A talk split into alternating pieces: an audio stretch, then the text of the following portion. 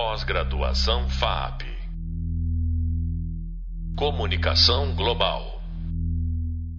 Olá, sejam bem-vindos ao nosso podcast. Eu sou o professor Fernando Amed.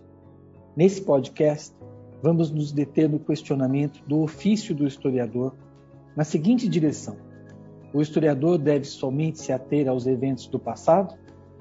Você vai ver aqui que o presente mobiliza o trabalho de pesquisa histórica, mesmo porque acompanhamos, na maior parte das vezes, as repercussões de uma corrente de fatos que vieram do passado.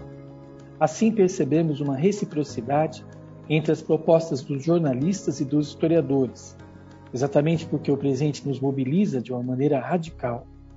Os eventos do passado ganham mais relevo exatamente quando são pensados em relação ao momento em que vivemos. Ou seja, o passado repercute no presente. Quem irá nos acompanhar aqui é a nossa convidada, a professora Adriana Ramazino, é, que eu ah, já agradeço de antemão e peço que, por favor, Adriana, você se apresente. Vou deixar. Obrigada, Fernando, pelo convite. Legal. Olá a todos. Eu sou a Adriana Ramazina, professora de História, historiadora, arqueóloga e estou aqui para contribuir com vocês é, nessa discussão sobre a função do historiador, o trabalho do historiador e a relação com o jornalismo. E agradeço muito o convite, é uma grande oportunidade poder falar com vocês. Legal, a gente fica muito feliz. Adriana, já, já começando assim, né? É, Adriana, assim, o, o, tem aquela ideia clássica, né, que o historiador ele, ele fica lá voltado para o passado, biblioteca, entra, tal, né? Parece aquela coisa de, de querer se transpor, né? Lá nosso sonho ideal é uma máquina do tempo, né? Esse tipo de coisa. Mas aí eu te pergunto assim, é, o historiador pode trazer contribuição para a gente entender, melhorar, interpretar os eventos que estão rolando agora, os eventos do presente? O que, que você me diz? Ah, Fernando, eu, eu tenho que pensar que é, a função do historiador, ela, ela história, né, o, o objeto de com que a, o historiador trabalha, né? nosso objetivo enquanto enquanto cientista, enquanto pesquisador, é, mais do que o passado, eu acho que chega a ser até uma certa é, um certo desvio de conceito na realidade, porque o historiador não trabalha com o passado, né? O historiador, o historiador trabalha com o homem em sociedade ao longo do tempo. E é, o nosso objetivo é estudar o homem, estudar a sociedade, as relações humanas e como isso chegou até hoje. Né? É, então, o, o, tempo, apesar de ser um conceito extremamente importante na história, ele é muito relativo. É, em dois sentidos, eu diria até. Primeiro, porque o que seria esse passado? Como nós delimitamos esse passado? Seria ontem, semana passada, mil anos atrás, cem anos atrás, se, se é mais cedo do que isso, não é passado, é presente, como onde a gente põe a marco? Onde a gente delimita o que é passado e o que é presente? Uh, hoje de manhã, a hora que a gente acordou, tomou café, já, já foi, já é passado. Então é uma, um conceito muito relativo essa questão da, do passado e do presente, porque no final das contas ele não é o foco da história. O foco da história é o ser humano em sociedade. E numa questão, numa perspectiva da passagem do tempo, quer dizer, no, no sentido de processo, né, de passagem do tempo. Uh, outra outra uh, ponto em que o tempo é, é extremamente relevante para a história é a, a questão do. Ao estudarmos o passado, seja ele que passado for, uh, nós fazemos isso não visando exclusivamente ou, ou uh, principalmente o passado, porque nós vamos ao passado para entender o presente. Isso aí de uma forma direta ou de uma forma indireta, porque nós vamos ao passado com as questões, com as dúvidas, com as mobilizações do hoje. Uhum. É por isso que a história, estudar a história, continua sendo um, relevante um, sempre, porque nós vamos sempre ao passado com uma perspectiva nova. Sim. Imagina se isso não fosse verdade. Para que, que adiantaria estudarmos a, a, história da Grécia Antiga, que já milhares de pesquisadores já fizeram isso antes? Porque vamos para o passado com a perspectiva de hoje, com o nosso nossa visão de mundo, com o nosso entendimento das coisas, com a nossa percepção, com os nossos questionamentos, com os temas que são relevantes para nós hoje. Então, é, é, a história funciona dessa maneira. E por isso que ela continua relevante, independente do período ao qual a gente se remeta para estudar, ou para compreender, ou para analisar.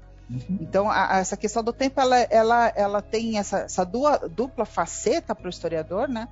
E uh, é muito importante, é muito significativa, né? Eu concordo.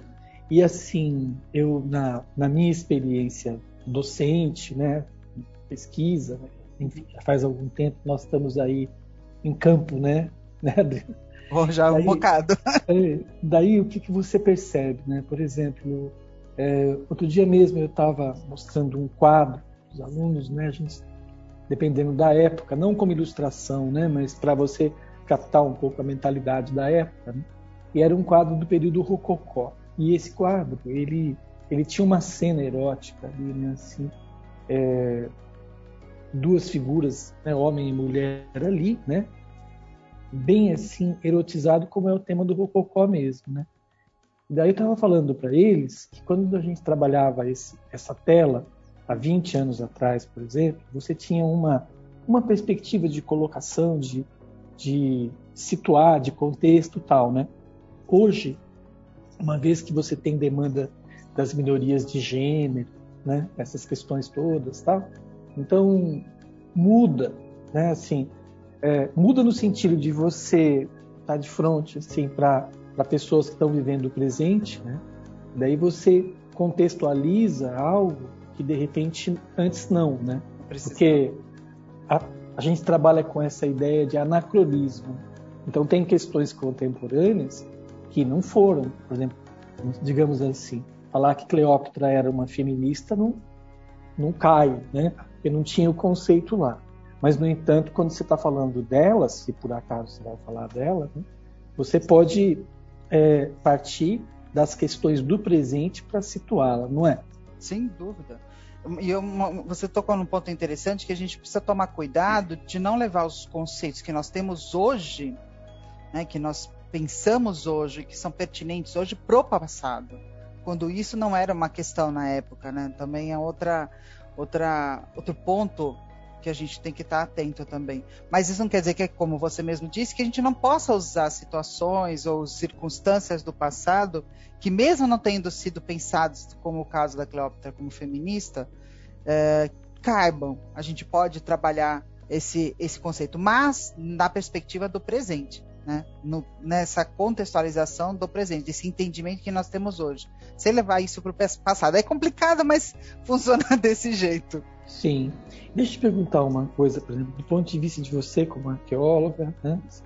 é, você, você é, consegue estabelecer conexões, digamos assim, em, em, em que aspectos a pré-história é, ecoa no, no presente, Adriana? É possível? Essa pergunta é pertinente? Olha, em diversos sentidos. É pertinente, sim, sempre, Fernando.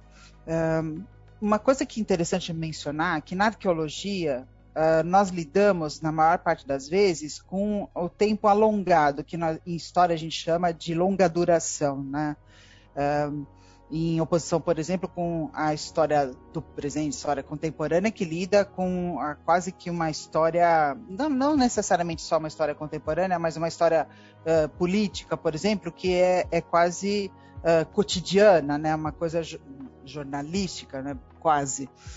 Quase, depois a gente pode até discutir isso, mas na arqueologia a gente lida com a longa duração, porque para você perceber alterações né, nos contextos, nas situações, você precisa da passagem do tempo para que isso seja evidente na materialidade, porque a arqueologia trabalha com essa materialidade. E é, são os vestígios que nós temos, né? A materialidade ou os, as provas físicas, materiais da passagem do homem na Terra. Aí é com isso que nós lidamos na arqueologia, os vestígios uh, físicos, então objetos, estruturas, marcas na paisagem, é com isso que a arqueologia trabalha.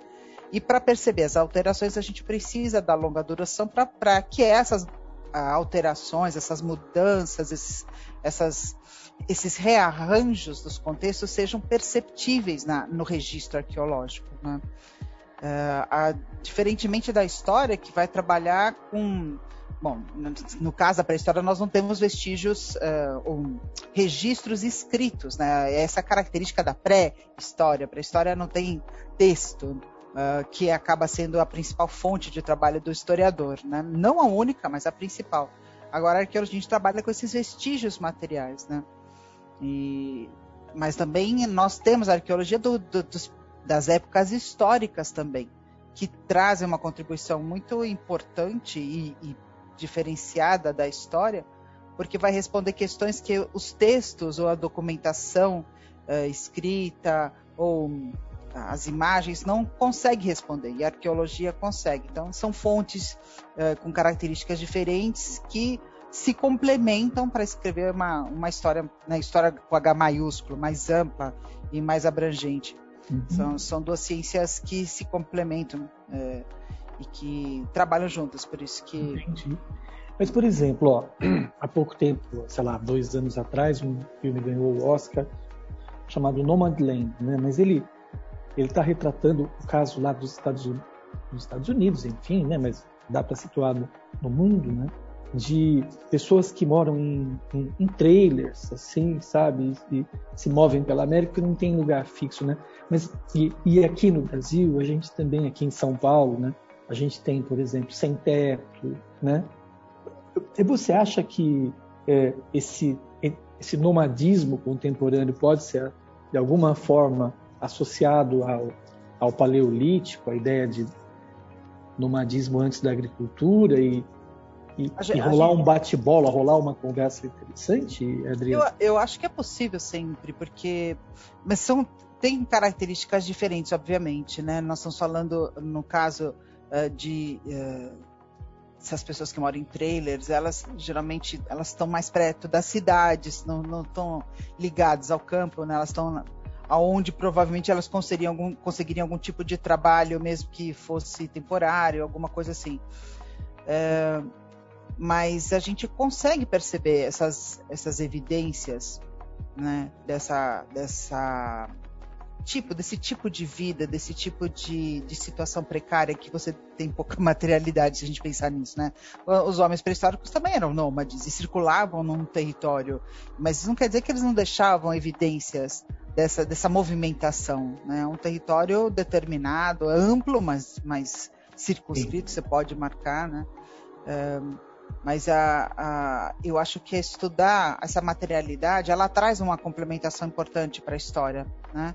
Ela traz, uh, mesmo nos, nos, no, na, no, na, nos, períodos mais recentes da história, a gente tem, tem sempre o que, o que contribuir, porque ao você olhar para essa, essas situações com o foco na materialidade, com foco na, na, nos, é, é, uma, é uma, uma, mudança né, de perspectiva. Né? O historiador trabalha com texto, o historiador trabalha com as, com as evidências escritas, trabalha com uh, história oral também, com as imagens.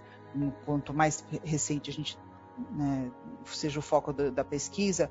E arqueologia, a gente tem que uh, né, desfocar a, a lente e perceber a, a, materialidade, quer dizer, as evidências, a, o que do mundo físico é mobilizado para a história acontecer, para as pessoas uh, viverem, para elas sobreviverem, habitarem, uh, produzirem coisas e tudo mais. E, e, descartar também, né? O lixo faz parte da dos contextos arqueológicos Sim. de uma maneira bem importante também, né?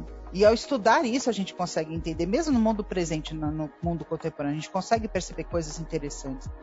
É Adriana, uma contribuição importante. Fala. Nós tivemos aula, seguramente, com o professor Mérito Piano Bezerra de Menezes, né? Foi nosso professor. E daí, assim, famosa a aula dele em que ele pegava uma caneta Bic.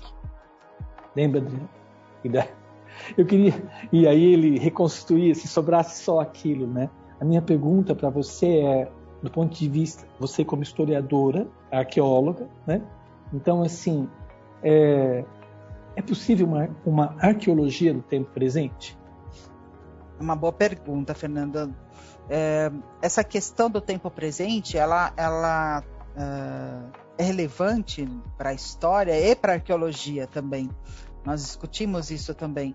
Uh, existe uma arqueologia industrial, por exemplo, uh, que vai trabalhar não só com o mundo contemporâneo, o mundo mais recente, mas o mundo industrial, suas evidências né, materiais dessa, dessa industrialização, dessa, dessa, desse mundo uh, pós-revolução industrial e tudo mais, né? A produção em série de, de produtos, de objetos, uh, nessa, nesse contexto. E se a gente pode fazer esse estudo uh, dessa, das evidências do mundo contemporâneo ou dessa arqueologia industrial, como a gente fala, uh, a gente mobiliza também ideias que estão presentes na história eu, eu jogaria a pergunta para você: como é que se faz uma, uma história do tempo presente?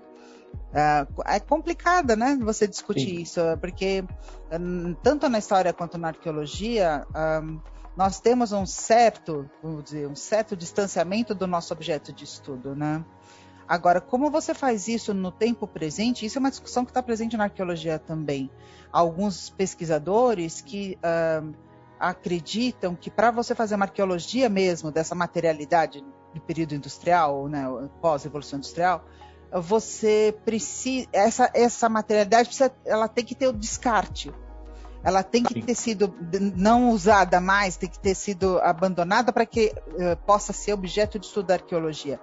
Eu tenho uma, eu discordo um pouco dessa postura, mas eu entendo essa posição.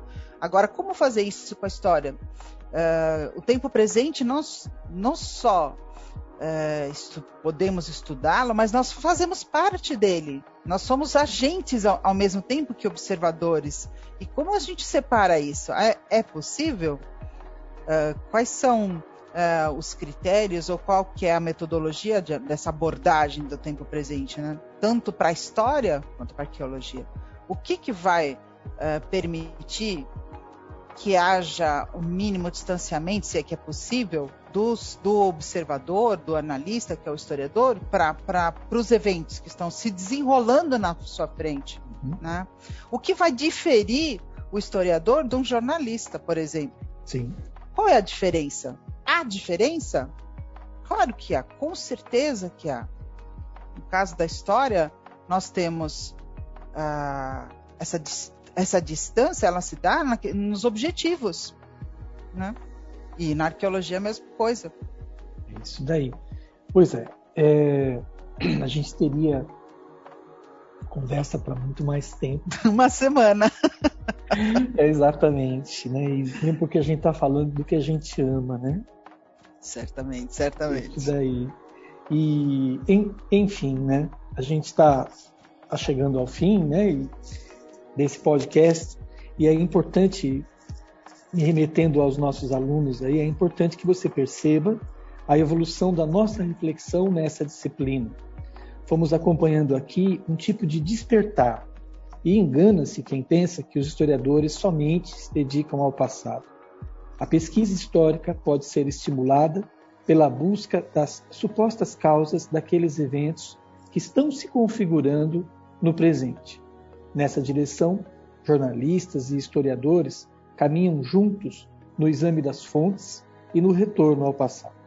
Sugiro aqui que você vá estabelecendo as associações entre, entre os nossos é, é, hubs visual e de leitura.